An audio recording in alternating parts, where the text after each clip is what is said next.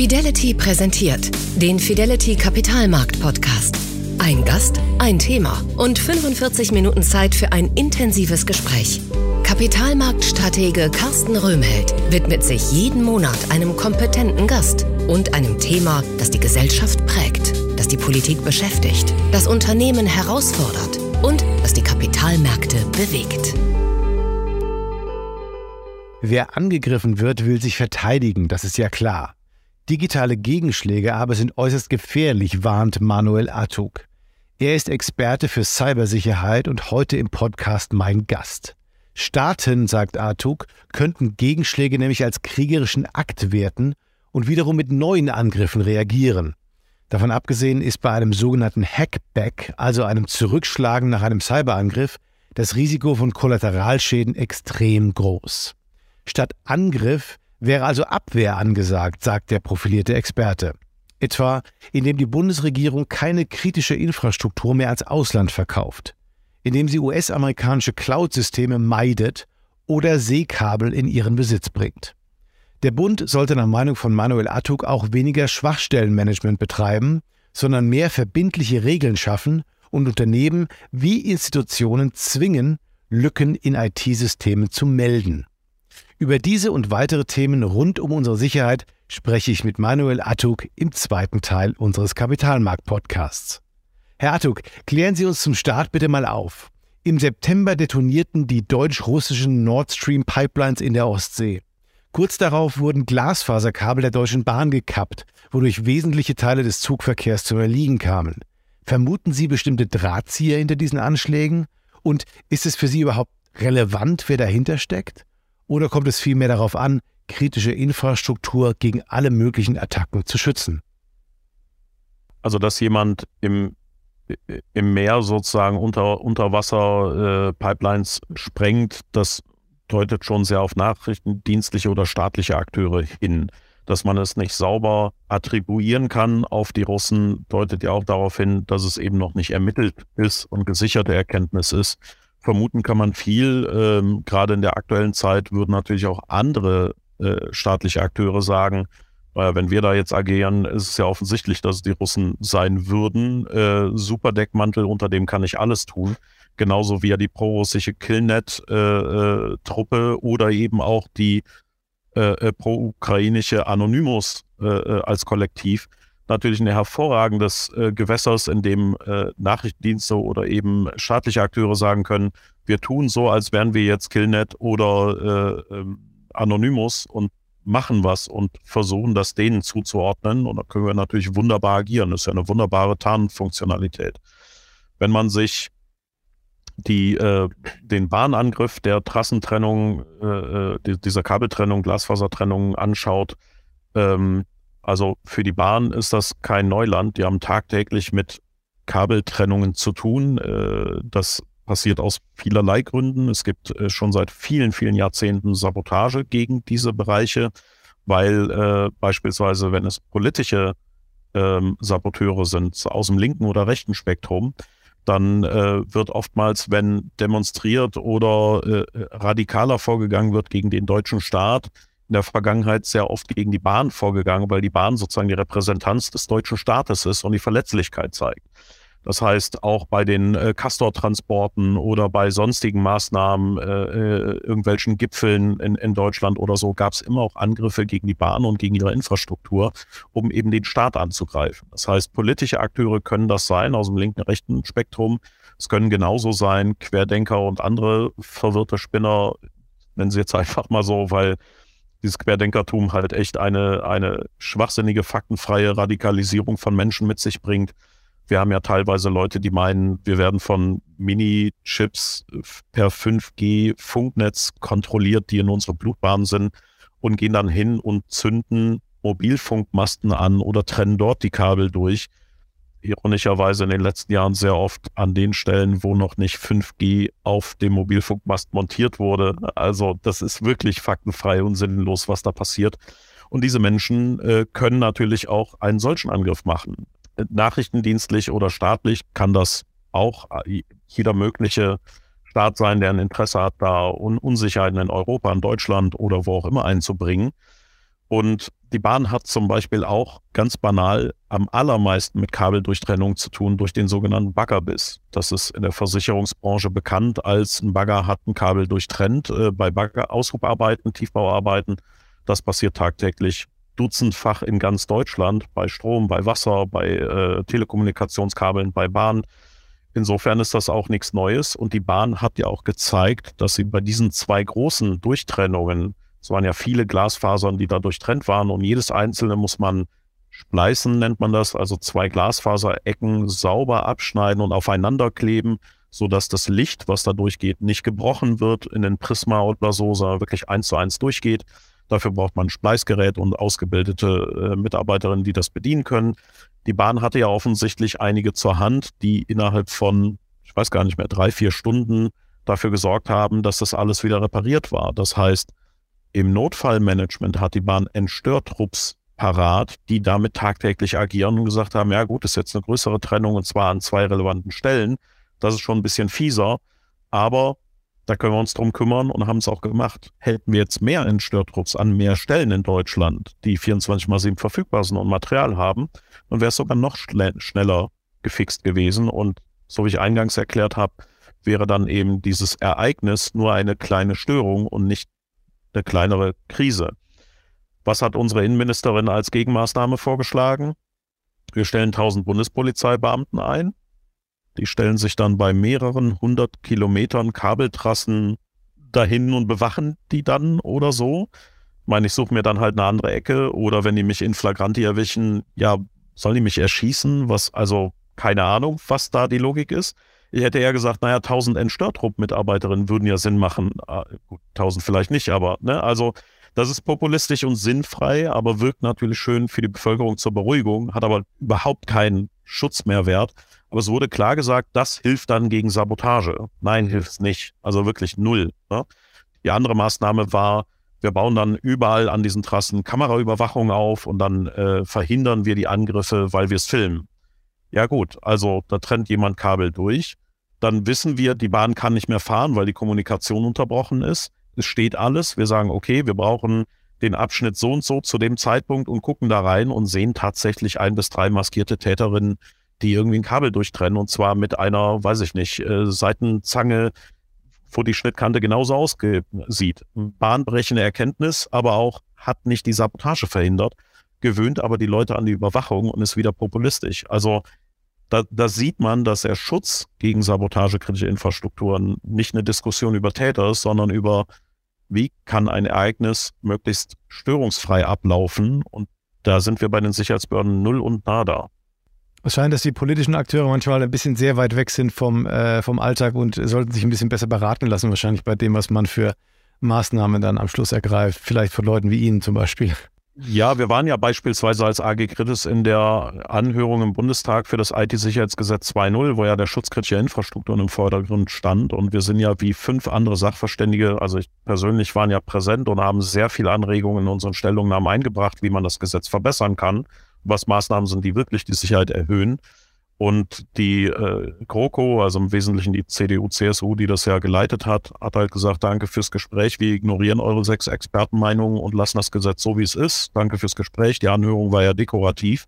Äh, wir machen halt weiter wie bisher. Und deswegen ist das Gesetz, naja, so schlecht, wie es ist und wurde nicht verbessert, obwohl Expertinnen eingeladen wurden. Jetzt am 25. war äh, nochmal im Bundestag, da bin ich als Sachverständiger für die AG Kritis geladen, für die Cybersicherheit wird wieder ein buntes Potpourri. Äh, die Ampel hört schon eher zu, aber wie gesagt, vieles davon macht das Innenministerium und Frau Faeser und das Innenministerium scheinen noch sehr auf dem Digitalkompetenzniveau eines Faxgeräts zu agieren. Und das ist halt das passt, ja. schwierig, solchen Menschen dann auch zu erklären, was hat Digitalisierung für einen Impact?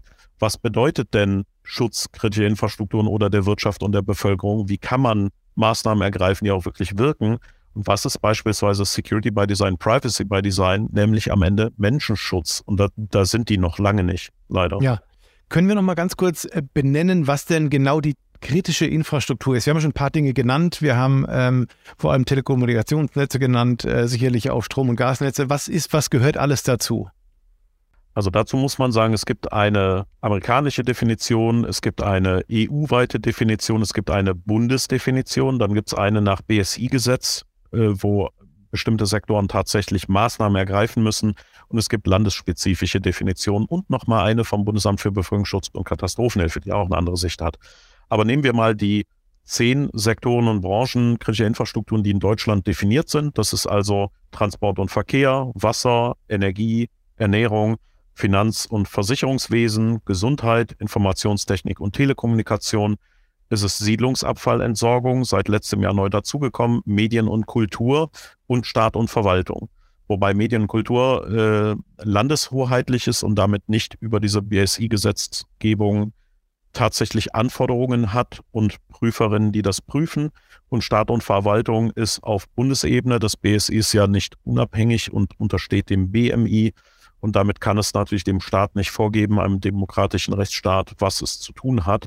Demzufolge Staat und Verwaltung genauso wie Medien und Kultur unreguliert. Es gibt zwar eine Definition, was ist Staat und Verwaltung, aber die haben keine Sicherheitsanforderungen und auch keine externen Prüfer, die da unabhängig drauf gucken.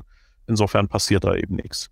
Jetzt hatten wir ja schon äh, gesprochen auch von einer möglicherweise erhöhten Bedrohungslage jetzt dieses Jahr, insbesondere nach dem Ausbruch des äh, Ukraine-Krieges letztes Jahr. Haben Sie denn den Eindruck, dass sich die Bedrohungslage verschärft hat für unsere kritische Infrastruktur in Deutschland äh, durch dieses Ereignis, durch dieses Kriegsereignis? Oder sehen Sie da keine gesteigerte, keine gesteigerten Risiken? nicht wesentlich. Und so sieht es beispielsweise auch das Bundesamt für Sicherheit in der Informationstechnik, das BSI in Deutschland, denn die haben in den letzten 31 Jahren, die sie existieren, dreimal eine rote Warnmeldung veröffentlicht, vor vielen Jahren mal eine. Und die letzten zwei waren vor zwei Jahren. Das war einmal die Hafnium-Sicherheitslücke in Microsoft Exchange E-Mail-Servern, wo eben auch wirklich Tausende von Systeme kompromittiert und, und äh, verschlüsselt und, und äh, kaputt gemacht wurden, wo eben auch in Deutschland sehr, sehr viele, also mehrere Zehntausend, ich glaube, es war zu Beginn über 70.000 Systeme ungepatcht, also ungeschützt im Netz standen und angegriffen wurden von kleinen KMU bis DAX 30 Konzernen, alles mit dabei. Und das BSI hat die alle gewarnt bis zum geht nicht mehr und gesagt, ey, das wird hier gerade missbraucht. Ihr könnt davon ausgehen, dass euer System jetzt kompromittiert ist. Ihr müsst dringend eine Sicherheitsuntersuchung veranlassen und diese Patches installieren. Und ganz, ganz viele haben Monate gebraucht, bis sie überhaupt reagiert haben. Das war Warnstufe Rot. Und das zweite war Log4j. Das ist eine Softwarebibliothek für das Logging von Informationen in einer Anwendung. Das ist eine kleine Bibliothek, aber die wird eben fast überall als freie Software genutzt. Und die hatte eben eine Sicherheitslücke, mit der man sehr banal auch diese Systeme, in der das zur Anwendung kommt, übernehmen und angreifen kann. Und das wurde eben dann auch zuhauf vorgenommen, so dass auch eine rote Warnmeldung entstehen musste. Der Ukraine-Krieg hat es nur bis zu einer Orangenwarnmeldung gebracht, denn am Ende gibt es natürlich durch ein Kriegsgeschehen in der Nähe in Europa eine höhere Bedrohungslage, aber tatsächlich sind die hoch angepriesenen Cyberwar-Angriffe der alten weißen Männer auf bunten PowerPoint-Folien eben im Wesentlichen ausgeblieben. Das, was so passiert, ist so ein, so ein Angriff von tausend kleinen Nadelstichen. Das kann von ukrainischer Seite, von russischer Seite, pro Russen, pro Ukrainer oder wem auch immer sein. Das können auch, nennen Sie mal Cyber-Hooligans sein, die einfach Randale im Netz machen wollen und sagen, ja, das ist ein schöner Vorwand. Es können die Kollektive sein wie äh, Killnet oder Anonymous, aber auch die Nachrichtendienste und äh, Geheimdienste sind definitiv mit dabei, aber auch das Militär. Es gibt einen Angriff, der tatsächlich von den Europäern an Russland attribuiert wurde und klar öffentlich kommuniziert wurde. Also Europa hat gesagt, das waren die Russen, es ist nachweisbar. Das war der Viasat-Angriff. Äh, die Russen haben über eine Fernwartung, also User-Passwort, um in das sichere Netz der Bodenstation einzudringen, auch da Stand der Technik ist eine Zwei-Faktor-Authentisierung und nicht ein User-Passwort. Aber man kann natürlich auch kritische Infrastruktur in äh, Stand des Desolaten betreiben und das machen eben auch viele. Fernwartung ist wirklich ein gruseliges Thema. Ich habe auf meinem YouTube-Channel so einen sieben Minuten Auszug. Ich habe mal so einen Vortrag gehalten, Erlebnisse eines Kritisprüfers, der schon für sich gruselig ist. Aber diese sieben, acht Minuten Da habe ich mal über Fernwartung erklärt, wie gruselig die so ist aktuell und äh, dass man eben weit weg von irgendwelchem Stand der Sicherheit. Und ich habe auch eine Berufsgattung neu eingeführt dafür, äh, Fernwartungsarchäologie, weil das halt wirklich sehr interessant ist, was da teilweise betrieben wird. Aber auf ja. dem Niveau agiert man, und das haben die Russen sich dann zu eigen gemacht, um äh, Satellitenmodems zu stören, um äh, eben auch die Ukrainer da zu stören, also das Militär und die äh, Sicherheitsbehörden. Aber man hat insgesamt 30.000 Modems fehlkonfiguriert, dass sie keine Verbindung mehr aufnehmen konnten. Und unter anderem waren davon 5.200 oder 5.800 äh, in Windkraftanlagen in Deutschland verbaut, die daneben auch nicht mehr ferngewartet werden ja. konnten. Man musste also zu jedem Einzelnen hinfahren, hochkraxeln, das Modem austauschen, um die wieder an den Betrieb anzuschließen. Und diese Kollateralschäden sind eben das, was eine Gefährdung eines Krieges im Cyberraum darstellen. Also weniger diese Cyberwar an sich, sondern die Kollateralschäden, die entstehen durch komplexe Supply Chains, durch Dienstleister und äh, vernetzte Systeme, wo man nicht mehr durchblickt, wenn hier was umkippt, was da noch passiert. Und das ist genau dasselbe Problem, was wir eben auch haben bei sowas wie Hackback und offensiven Maßnahmen im Netz. Man weiß eben nicht, was kann noch alles passieren. Und das ist immer so ein mhm. Haha-Wortwitz, russisch Roulette-Spiel. Ja. Ja, russisch Roulette ist gut. Ja, wir kommen gleich nochmal ganz kurz zu den Hackbacks. Eine, zwei kurze Fragen noch zum Thema kritische Infrastruktur. Eine Frage zum Thema Hochwasserkatastrophe im Ahrtal. Da hatten wir ja äh, kein, kein äh, gut funktionierendes Frühwarnsystem. Sind wir da jetzt schon mit diesem Cell Broadcast Frühwarnsystem auf dem Stand, den wir haben sollten? Frage 1. Und Frage 2 noch zum Thema Costco, Beteiligung des chinesischen Staatskonzerns an den, am Hamburger Hafen. Sehen Sie da, ähm, sehen Sie da Risiken, Gefahren, dass wir Teile unserer kritischen Infrastruktur sozusagen verkaufen? Äh, oder sehen Sie das nicht so? Also zum Frühwarnsystem und Ahrtal. Wir haben im Ahrtal gesehen, dass der Warnmittelmix, äh, den, den das Bundesamt für Bevölkerungsschutz und Katastrophenhilfe BBK immer wieder sagt, absolut nicht ausreichend war. Es gab keine Frühwarnung und wenn doch, waren die kryptisch und unzureichend. Selbst als die ersten Kommunen überflutet wurden ganz massiv, hatten die anderen ja noch eine Reaktionszeit von ein bis mehreren Stunden und es erfolgte keine Warnung in geeigneter Form an die, äh, weil das Problem ist nicht, ob wir Cell Broadcast brauchen als weiteren Warnmittelmix, sondern was für eine Art von Meldung wird eingestellt, wie erreiche ich die Bevölkerung, was sind die Handlungsmaßnahmen und nimmt man diese Warnung dann auch ernst. Und jetzt haben wir zwar Cell Broadcast in Teil schon, Ende Februar soll es ja vollständig adressiert werden, dass auch alte Telefone funktionieren. Da haben wir unter anderem das BBK als AG Kritis und auch die, die Bundesnetzagentur in der technischen Richtlinie unterstützt und gesagt, diese und jene Funktion müsste man so und so adaptiv noch ändern und ergänzen, damit das auch flächendeckend funktioniert. Und das hat man dann auch mit uns besprochen und gesagt, oh ja, da habt ihr einen guten Punkt. Den bauen wir in das Update der technischen Richtlinie 1.1 ein und es wird jetzt ausgerollt. Also wir konnten da wirklich zivilgesellschaftlich guten Input leisten, haben uns auch sehr darüber gefreut. Der Punkt ist aber, diese Warnmeldungen, die da teilweise im Ahrtal erfolgt sind, waren in Ahrweiler beispielsweise, hat man gar keine Warnmeldungen genutzt, also die Nina Warn-App und dieses mobile Warnsystem des BBK, weil Ahrweiler, also es ist so, dass jede Kommune und jeder Landkreis für sich entscheidet, wer und was meldet. Das macht nicht das BBK, das stellt nur die Plattform bereit. Und in Ahrweiler hat man halt eher so die Meinung gehabt, diese Plattform ist doof, Nina finden wir auch doof und wir nutzen diese Meldeumgebung nicht. Und dann hat man eben auch nicht gewarnt, bis es halt wirklich zur Katastrophe kam. Und dann hat man doch entschieden, so, naja, vielleicht nutzen wir das doch ein bisschen, weil der Vorwurf könnte ja laut werden, dass wir es nicht genutzt haben. Aber naja.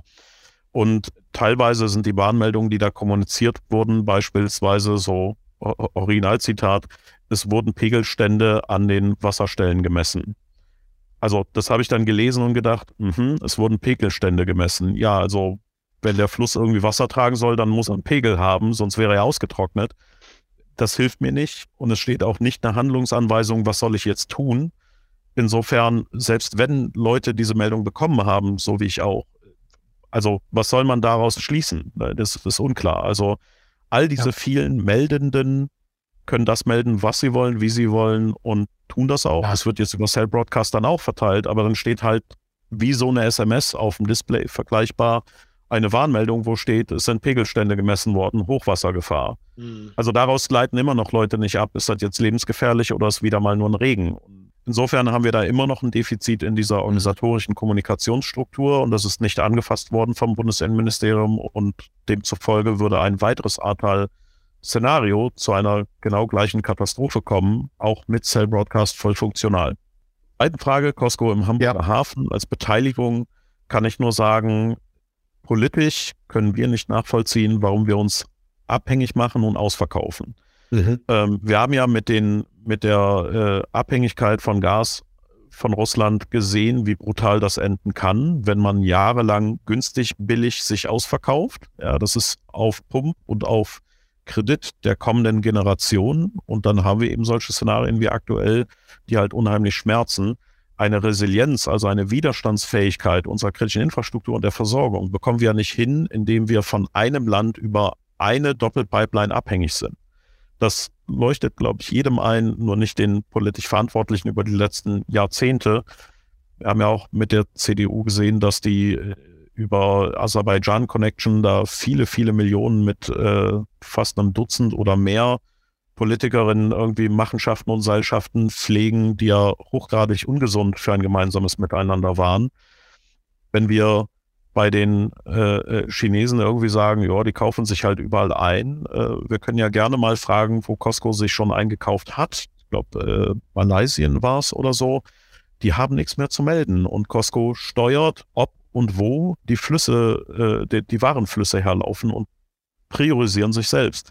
Das machen die eben auch in, die kaufen sich systematisch in auch europäische Häfen gerade ein. Und wenn wir das eben ausverkaufen und beteiligen, dann müssen wir uns eben auch nicht wundern, wenn sowas äh, dann ja irgendwie äh, missbraucht wird, sozusagen im mhm. politisch-wirtschaftlichen Konstrukt. Das haben wir in der Vergangenheit bei AEG erlebt. Das haben wir bei Putzmeister, die so spezielle Hochleistungspumpen entwickeln. Äh, die sind verkauft worden. KUKA, die Industrieroboter machen, sind verkauft worden an, an Chinesen und an Ausländer. Wir haben ja fast nur noch amerikanische Clouds in Deutschland, weil wir nicht facen, europäische oder deutsche Clouds in Betrieb zu nehmen, obwohl das illegal ist, stand aktuelle Rechtsprechung der DSGVO. Aber wir haben eben keine Rechtsdurchsetzung und dann ist das halt okay, wenn der Datenschutz nicht funktioniert und wir amerikanische Clouds nutzen. Also ja. Seekabel gehören ja auch kaum deutschen Unternehmen oder europäischen Unternehmen oder der, der, äh, der Verwaltung oder dem Staat.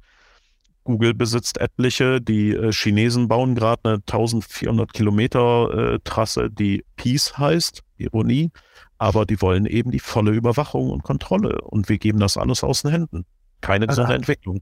Da hat Europa tatsächlich noch einiges an Nachholbedarf in der Tat. Ähm, lassen Sie uns mal über Hackback sprechen. Das Thema ist ja mehr und mehr in die Diskussion gekommen. Ähm, die Bundesregierung lehnt das laut dem Koalitionsvertrag ja ab, aber der entlassene Chef des Bundesamtes für Sicherheit in der Infotechnik, Arne Schönbohm, hatte sich für die Einsetzung von Hackbacks ausgesprochen. Auch die Innenministerin Nancy Faeser ist Verfechterin des Ansatzes. Wie schätzen Sie die Situation ein? Ähm, wird es vielleicht kommen, die Hackbacks als notwendige Maßnahme? Welcher Meinung sind Sie? Sie haben vorhin aus völkerrechtlicher Sicht gesprochen, dass es illegal ist, ähm, weil es eben eine Vergeltungsmaßnahme ähm, beschreibt. Aber wie ist Ihre Ansicht, welches, welchen Fortgang dieses Themas hier in Deutschland wir sehen werden? Also das Bundesinnenministerium will ja seit Jahren ein Hackback haben, einen, einen Angriff auf fremde IT-Systeme und ein Einwirken auf diese Systeme. Ähm, Dazu hat auch äh, Innenministerin Faeser eben laut und deutlich kommuniziert, sie will es haben, obwohl es im Koalitionsvertrag steht, dass es nicht kommen soll. Also ihre eigene Arbeitsagenda ignoriert sie und sagt, ich mache das Gegenteil. Ich weiß auch nicht, warum die Koalition dann irgendwie stillschweigend zuguckt und sagt, ja, ja, die kann mal das Gegenteil von dem machen, was wir uns eigentlich als, als Aufgabe gegeben haben. Äh, aber das zeigt ja auch, wie äh, ja, wie willkürlich äh, das Innenministerium da handeln kann und wie frei Nase, die, die irgendwie Freigeister sind und, und unkontrolliert agieren. Auch zu Hackback habe ich ein, äh, ein kurzes Video, ich glaube auch so sechs Minuten auf meinem YouTube-Channel mal veröffentlicht und mal erklärt und hergeleitet, warum das eine ganz schlechte Idee ist. Es ist eben so, dass ich, wenn ich einen solchen Angriff auf fremde IT-Systeme mache, nicht weiß, was die Implikationen sind, die daraus abgeleitet werden. Und wenn ich jetzt ein Angreifer bin, der kritische Infrastruktur in Deutschland angreifen möchte, dann mache ich das ja nicht von meinem eigenen System aus. Dann gehe ich über irgendwelche Systeme in irgendwelchen Ländern, die ich kompromittiere und von da aus den Angriff fahre. Oder noch besser, ich greife Systeme in Deutschland an, die kritische Infrastruktur sind, Krankenhaus oder eine Cloud oder was auch immer. Und von da aus fahre ich den echten Angriff. Und wenn dann das Innenministerium meint, dass man solche Systeme zurückhackt und kaputt macht und wegcybert, ja, dann cybert man eben eine kritische Infrastruktur in Deutschland weg. Und dann habe ich mir selber einen Kollateralschaden verpasst. Während der Angreifer, also ich würde als Angreifer so agieren und sagen, naja, dann hüpfe ich zum nächsten angegriffenen Server, den ich übernommen habe. Gibt es ja zuhauf im Netz, die machen ja eh alle kaum Sicherheit. Und dann habe ich halt 300 Maschinen im Netz stehen und greife von der ersten an, dann cybern die das weg, dann nehme ich halt die zweite und mache weiter und dann nehme ich die dritte und dann nehme ich die vierte. Ich meine, als Angreifer kann ich das Spiel ewig spielen und die machen mhm. dann alles kaputt und hinterlassen eine Wüste von kaputten Umgebungen, entweder in Deutschland oder vielleicht sogar bei Bündnispartnern. Ja, wenn ich ja. jetzt von Amerika aus äh, in Deutschland angreife oder von Frankreich aus, wird das bestimmt nicht tiefenentspannt in der diplomatischen Beziehung untereinander. Insofern, wenn ich auch zum Beispiel aus einer Cloud-Infrastruktur angreife und man jetzt diese Cloud-Infrastruktur zurück angreift, das hat ja noch viel andere skalierende Faktoren. Was geht da noch alles kaputt? Also welche Unternehmen und welche Privatmenschen können dann nicht mehr auf ihre Cloud-Infrastruktur zugreifen, wenn da irgendwas kaputt geht bei diesem Zurückhacken? Um sowas überhaupt tun zu können, ein Hackback, muss ich ja Sicherheitslücken oder Schwachstellen vorhalten und offensive Maßnahmen erarbeiten. Das heißt, ein Hackback funktioniert nur, indem ich Schwachstellen in kritischer Infrastruktur und in der Umgebung kenne. Und zwar möglichst in allen und vielen, die hochbrisant sind und wirklich Schmerzen verursachen und Systeme zerstören können. Und die muss ich alle vorhalten. Und wenn so eine Lücke dann zufällig gepatcht wird, weil der Hersteller das rausgefunden hat oder jemand anders, dann ist meine Lücke verbrannt und ich muss also demzufolge viele andere Sicherheitslücken vorhalten. Das versucht das Bundesinnenministerium zu verkaufen als wir brauchen ein Schwachstellenmanagement. Und da sagen wir als AG Kritis, wir brauchen kein Schwachstellenmanagement, denn wir wollen nicht Schwachstellen managen, wir wollen sie beheben. Wir wollen, dass alle Behörden und Institutionen in Deutschland verpflichtet sind und gezwungen sind, Schwachstellen, von denen sie Kenntnis erlangen, an zum Beispiel ein unabhängiges BSI zu melden. Und das BSI muss verpflichtet sein, mit dem Hersteller die Kommunikation und den Austausch in einem sogenannten Responsible Disclosure vorzunehmen. Also dem Hersteller zu erklären, das ist eine Schwachstelle, die du hast, du musst das jetzt beheben und wir werden, wenn das alles behoben ist und die Kunden das installiert haben, dann auch öffentlich machen, dass es diese Lücke gab, damit das eben auch transparent ist. Und das ist das, was wir wirklich brauchen. Wir brauchen kein Schwachstellenmanagement und wir brauchen auch keine offensiven Maßnahmen. Davon ist kein einziges System gesichert und keine Sabotage wird verhindert, sondern wir bauen kaputte Infrastrukturen oder wir sorgen dafür, dass sie kaputt bleiben und angreifbar bleiben. Und es ist ja nicht so, dass nur der BND oder wer auch immer dann beim Innenministerium definiert wird als ihr seid jetzt zuständig für diese Angriffe, das BKA, dann können ja nicht nur das BKA diese Schwachstellen missbrauchen und zurückhacken, sondern äh, Ransomware-Banden, für die ist das ein gefundenes Fressen, die sagen, ja super, die haben ja für uns die Vorarbeit gemacht, dann greifen wir uns kurz ab und darüber dringen wir in die Unternehmen ein und erpressen die und holen Kohle raus mhm. staatliche Akteure aus China, Russland, USA, wo auch immer, werden sagen, ach super, da gibt es eine Hintertür und eine Lücke. Ja, die können wir ja wunderbar auch für uns nutzen. Also ist ja nicht so, als würde so eine Tür nicht von anderen Akteuren auch genutzt werden. Es ist eben digital im Cyberraum und wenn ich die Fähigkeiten habe, kann ich an der Ta Tastatur sitzen und eingreifen. Und das tun alle Akteure im Cyberraum eben auch. Das ist nicht wie eine wie eine physische Tür, da muss ich hinfahren und es ist nur eine Tür und da können ich hunderte gleichzeitig durchgehen. Und wenn da jemand durchgeht und jemand ist drin, merkt er ja, dass jemand kommt. Im Cyberraum funktioniert das halt anders. Das ist oftmals ungemerkt. Und deswegen durch diese Kollateralschäden, durch dieses, ich kann gar nicht vorhersehen, ich muss strukturiert Schwachstellen und Lücken in der Infrastruktur lassen, insbesondere auch in Infrastruktur, die unsere Wirtschaft betreibt. Ne? Also ich habe auch nicht verstanden, warum die Privatwirtschaft dagegen nicht völlig gegen die Barrikaden geht. Denn eigentlich sagt der Staat, wir versuchen, eure Umgebung unsicher und kaputt zu halten, damit Ransomware-Banden, staatliche Akteure aus dem Ausland, aber auch wir jederzeit dort eindringen können und Dinge abschalten, kaputt machen oder abgreifen für die staatliche Sicherheit der Nation. Und dass da niemand sagt, das finden wir gruselig, sondern teilweise Wirtschaftsverbände sogar sagen, ja, dann ist das so. Äh, wie viel Geld kriegen wir denn, wenn wir das unterstützen sollen? Ist es bezahlt? Ja, dann mach doch. Äh, völliges Unverständnis. Ja, ne? ja kann man äh, wirklich nicht nachvollziehen. Letzte Frage. Ähm, auf EU-Ebene entsteht ja auch was, ein Koordinationszentrum für Cyberverteidigung. Welchen Umfang soll das denn haben und sind diese Brüsseler Pläne in irgendeiner Weise konträr zu denen der Bundesregierung aktuell damit? Nee, weil die nennen das Cyberverteidigung, aber wollen damit eine Verteidigung durch offensive Maßnahmen und Angriffe äh, in, in großen Teilen. Insofern versuchen die also auch eine offensive EU, was auch immer, Funktionalität umzusetzen und Deutschland, das Innenministerium freut sich natürlich, weil es sagt, wir konnten auf EU-Ebene einbringen, dass man sowas braucht. Dann kommen wir zwar in Deutschland nicht vorwärts, aber über die EU müssen wir jetzt leider offensive Dinge tun. Ähm, dieses EU-Spiel hat man schon öfter getrieben und äh, auf der EU-Ebene red, reden halt auch, naja, diese alten weißen Männer untereinander in offensiver Maßnahme und sagen, boah, wir müssen uns verteidigen durch Angriff. Es hat ja auch schon von den Amerikanern die Aussage gegeben, wer uns im Cyberraum angreift, da antworten wir vielleicht mit kinetischen Wirkmitteln, also mit Bomben und Raketen zurück. Die Israelis haben ja ein Hamas-Headquarter, ein Cyber-Headquarter weggebombt also die haben wirklich ein, ein Gebäude, wo die Hamas das als Cyber-Headquarter genutzt hat. Das konnte man wohl analysieren dadurch, dass da sehr viele Glasfaser zusammenkommen, dass Angriffe offensichtlich oft diesen Ursprung hatten etc.